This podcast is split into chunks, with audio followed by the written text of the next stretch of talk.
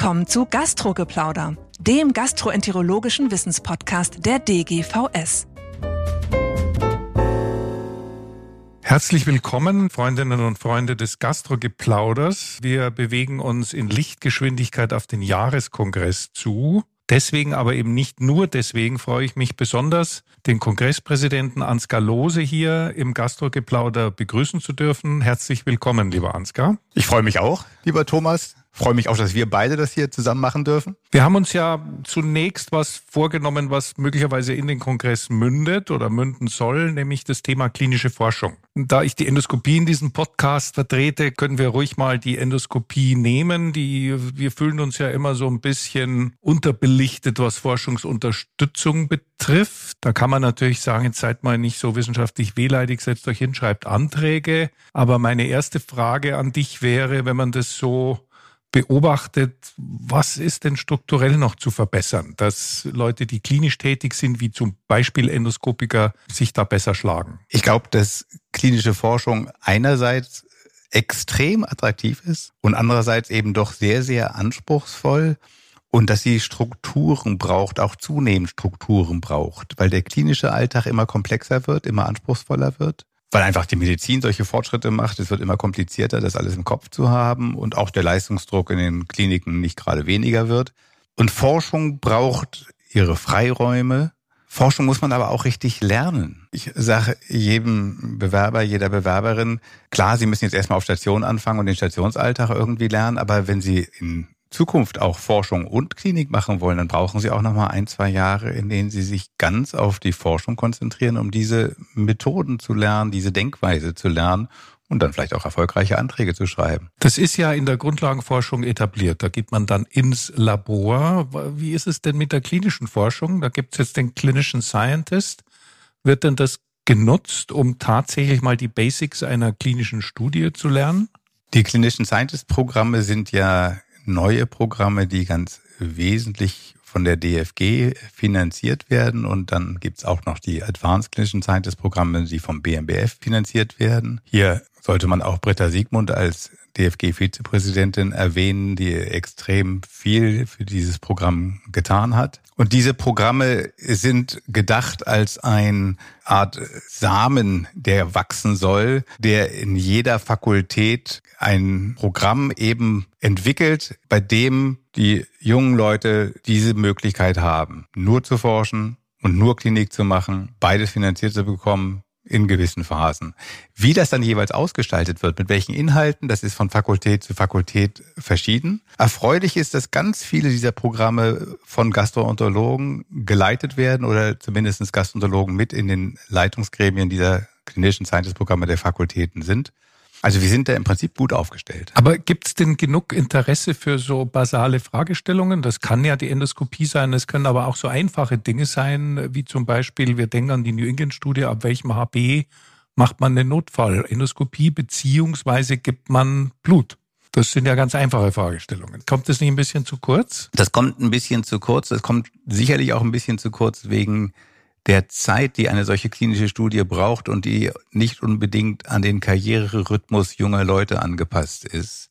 Da können wir viel von den Niederländern lernen, die dann so eine Studie schon fünfmal publizieren, bevor die endgültigen Ergebnisse da sind, nämlich wie designe ich eine solche Studie, warum mache ich eine solche Studie, welche Probleme gibt es dabei. Und tatsächlich, wenn man erstmal so eine Studie gemacht hat und es gibt auch gerade in der Gastroenterologie ein paar solcher Studien, dann gibt es ja doch systematisch so viele Ergebnisse, dass dann auch weitere Publikationen daraus kommen. Aus der ganz egoistisch eigenen Perspektive, wir machen ja eine schön BMBF finanzierte Studie zum Stoppen von Protonenpumpeninhibitoren, Stop It, die bei der Zirrhose viel zu häufig angewendet werden und wo es wahrscheinlich sinnvoll ist, dass man die absetzt. Aber das muss geprüft werden also eine Medikamentenabsetzungsstudie. Da lernen wir gleichzeitig wahnsinnig viel darüber, welche Infektionen kriegen die Leute eigentlich, mit was für Keimen. Und ich hoffe, dass daraus dann eine ganze Sequenz von Dingen sich entwickeln. Aber das ist ohne Zweifel etwas, was wir in Deutschland weiter entwickeln sollten. Ich glaube, die Langfristigkeit ist ein wesentlicher Punkt, dass man sagen muss, wenn man sich die Top-Papers anschaut, die Nordic-Studie zum Beispiel, die hat 15 Jahre gedauert, bis da was rausgekommen ist mit ein paar Papers vorher. Aber die Langfristigkeit ist, glaube ich, ein ganz wesentlicher Punkt, so dass man doch eher als Gruppe, also als Einzelperson sowas abdenken kann, oder? Aber das gilt für die Grundlagenforschung mhm. ganz genauso.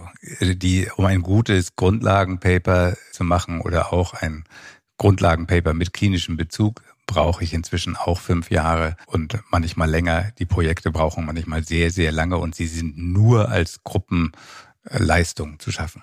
Also gibt es aus deiner Sicht nicht so eine strukturelle Benachteiligung der genuinen klinischen Forschung, also der Investigator-Initiated, nicht Pharma finanziert? Also Benachteiligung finde ich immer den falschen Ausdruck. Wir neigen ja in Deutschland gerne dazu, dass wir uns beschweren. Vielleicht ist es eine geringere Bevorzugung. Insgesamt haben wir in Deutschland eine Förderlandschaft, die schon auch klasse ist. Also gerade die Deutsche Forschungsgemeinschaft, wo übrigens die Gastroenterologie das Fach ist, das am meisten in der Medizin Anträge stellt und auch entsprechend Anträge durchbekommt, deswegen auch einen zusätzlichen Fachkollegiaten haben wird. Also da sind wir schon sehr erfolgreich und haben eine Förderquote, die mit 30 Prozent man sich natürlich gerne höher wünscht, aber im internationalen Vergleich eigentlich sehr, sehr gut ist. Insofern sollten wir nicht zu sehr klagen, sondern sollten uns gemeinsam auf den Hosenboden setzen und immer wieder neue Initiativen entfalten. Also im Fußball geht ja nicht jeder Schuss ins Tor und die Spieler sind dann auch nicht immer beleidigt. Insofern kann man das gut nachvollziehen. Also jetzt dein Rat an den Endoskopiker, doch mehr auf den Hosenboden setzen, mehr Zusammenschlüsse schaffen und langfristiger denken? Ich glaube, ein Dilemma in allen sozusagen handwerklichen Disziplinen, das haben chirurgische Fächer auch, ist, dass ein gewisser Widerspruch in der Taktung ist. Bei dem endoskopischen oder chirurgischen Eingriff habe ich eigentlich sofort ein Feedback, was ich geleistet habe. In der Wissenschaft brauchst du ewig lange. Und diese Diskrepanz in ein und derselben Person im eigenen Arbeitsrhythmus unter einen Hut zu bringen, das ist anspruchsvoll und das braucht Unterstützung, gerade auch der Mentoren und der Klinikleitungen. Wobei die wirklichen Effekte einer Intervention ja wahrscheinlich erst nach frühestens zwei oder fünf Jahren, wir denken jetzt an die ganzen minimalinvasiven Tumoreingriffe, auch dann erst auffällig werden. Auch da dauert es ja länger der wissenschaftliche Output, aber das, was du endoskopisch mhm. geleistet hast, ob du die EMR oder ESD erfolgreich gemacht hast, ob du den Gallengang wieder aufgekriegt hast, das weißt du sofort. Das stimmt, aber dann würde man doch sagen, Moment mal, kann ja sein, aber wissenschaftlich denkt mal ein bisschen an Midterm oder Longterm. Genau, weil wir machen auch dort sicherlich viele Sachen, die mhm. wir vielleicht gar nicht machen müssten, wo wir vielleicht zu viel machen und das nicht richtig fragen. Da fehlt uns ein bisschen auch dieser angelsächsische Pragmatismus, um zu gucken, ist das eigentlich wirklich notwendig? Und ich meine, gerade auch bei der Vorsorgekoloskopie, bis zu welchem Alter muss man eigentlich eine Vorsorgekoloskopie machen? Ich vermisse noch die Arbeit, die mir das beantwortet. Eigentlich eine ganz banale, ganz total wichtige Alltagsarbeit. Das ist insofern interessant, als wir vor kurzem ja Jacques Bergmann zu Gast hatten in diesem Podcast zum Thema Less is More.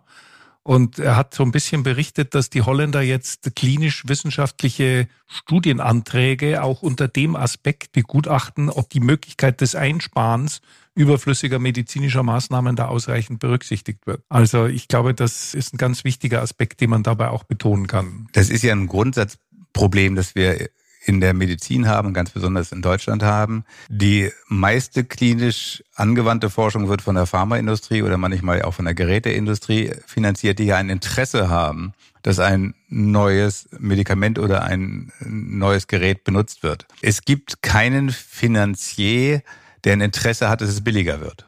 Die Krankenkassen dürfen leider nach wie vor keine Forschung finanzieren, was eigentlich absurd ist, weil die hätten die Chance, Forschung zu finanzieren, die diese Fragen beantwortet. Das machen die Engländer großartig beim NHS. Jedes Krankenhaus, jeder Bezirk muss einen Teil seines Umsatzes in klinische Forschung investieren. Und wenn sie die nicht leisten, kriegen sie einen Budgetabzug. Das ist doch eine tolle Motivation für alle Beteiligten. Das könnten wir gut gebrauchen. Also gäbe es schon noch ein paar strukturelle Dinge, die geeignet wären, die Forschung zu fördern. Aber wir halten mal fest, wir befinden uns eigentlich in gutem Umfeld.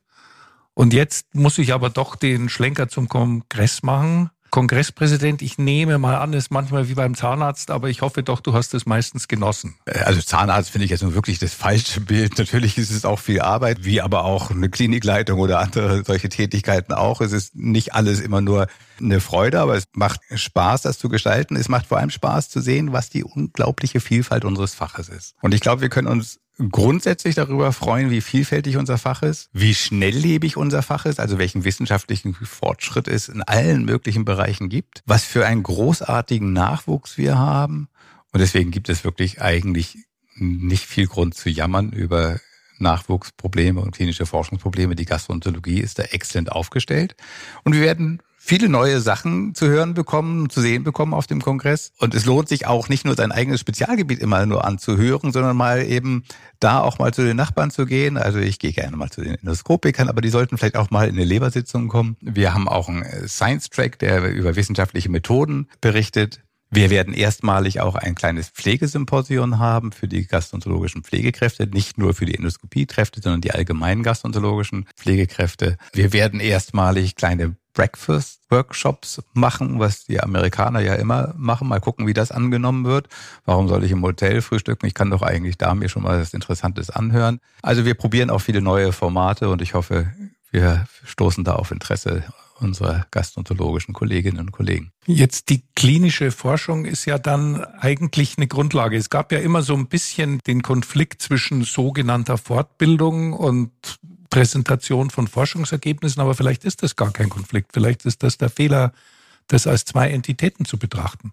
Einerseits ja, andererseits muss man schon sagen, schaffen wir es wirklich in diesem Kongress auch wissenschaftlichen, produktiven Austausch zu pflegen. Ich glaube, wir werden exzellente Abstraktsitzungen haben, haben wirklich paar ganz hervorragende Beiträge, die auch in Top-Journals entweder gerade erschienen sind oder erscheinen werden und haben dort die Chance, diesen Diskurs zu pflegen.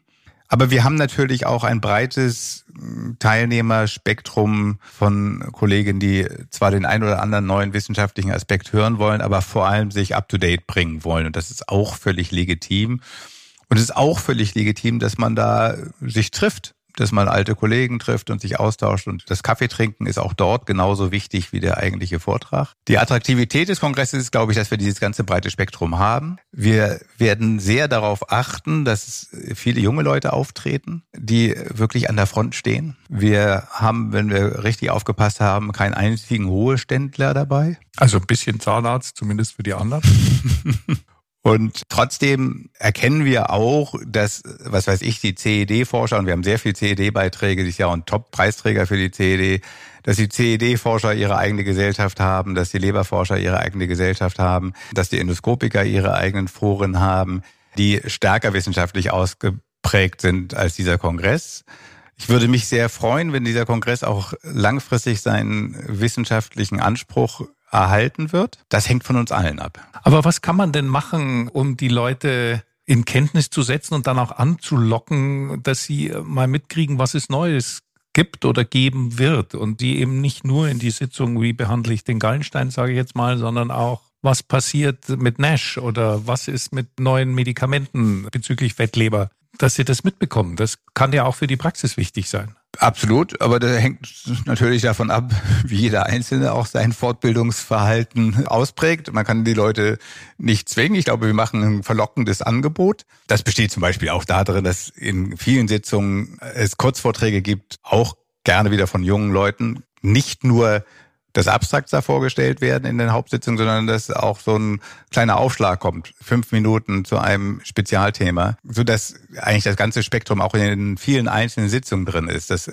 Spektrum von Grundlagenfortbildung, up to date, was ist in den letzten zwölf Monaten passiert und wo tickt jetzt die Forschungsuhr und dass man das vermischt. Das gilt aber ja allgemein in der Medizin. Wir alle sind immer wieder aufgerufen, dass wir uns auch eben in den Nachbardisziplinen fortbilden und das ist in der Gastroenterologie besonders anspruchsvoll, weil unser Fächer- und Wissensspektrum extrem breit ist. Wir haben ja nicht Hepatologie und Gastroenterologie getrennt. Wir haben eben die Endoskopie auch weiter im Boot gehalten. Wir machen es jetzt gemeinsam mit den Chirurgen, was total wichtig ist, weil da die Schnittmengen immer größer sind. Und damit ist es aber auch sehr, sehr anspruchsvoll, in all diesen unterschiedlichen Gebieten up to date zu bleiben. Das ist aber auch die Stärke dieses Kongresses, dass wir dieses ganze Spektrum zeigen. Deswegen hält sich dieser Kongress auch so gut. Ich bin also auch für die nächsten Jahre für diesen Kongress durchaus sehr, sehr optimistisch. Gibt es am Samstag denn diese Zusammenfassung beziehungsweise Updates auch die gibt es. Kriegt man da alles eben mit oder? Nein, alles kriegt man da nicht mit, aber wir alles mitkriegen, kriegen wir sowieso nie. Aber auch das ist wieder das Spannende. Ne? Aber klar, es gibt diese eher Übersichtssitzungen und die spezialisierteren Sitzungen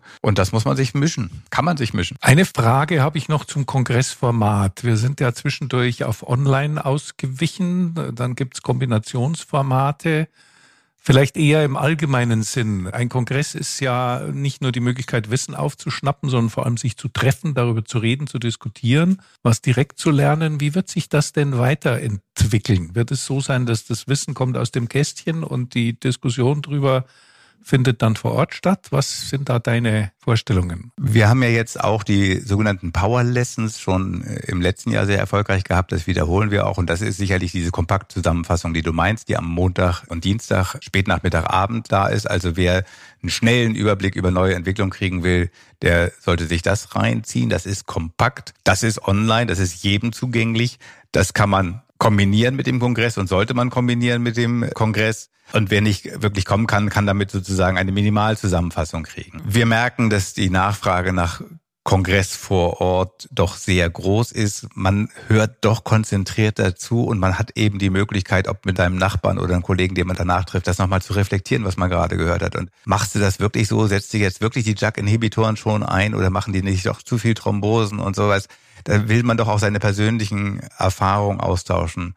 Und diese Kombination, ich glaube, die wird attraktiv bleiben. Wir werden ein bisschen weniger reisen, das ist auch gut so. Wir werden ein bisschen weniger Kongresse hoffentlich auch insgesamt haben. Die Viszeralmedizin wird überleben.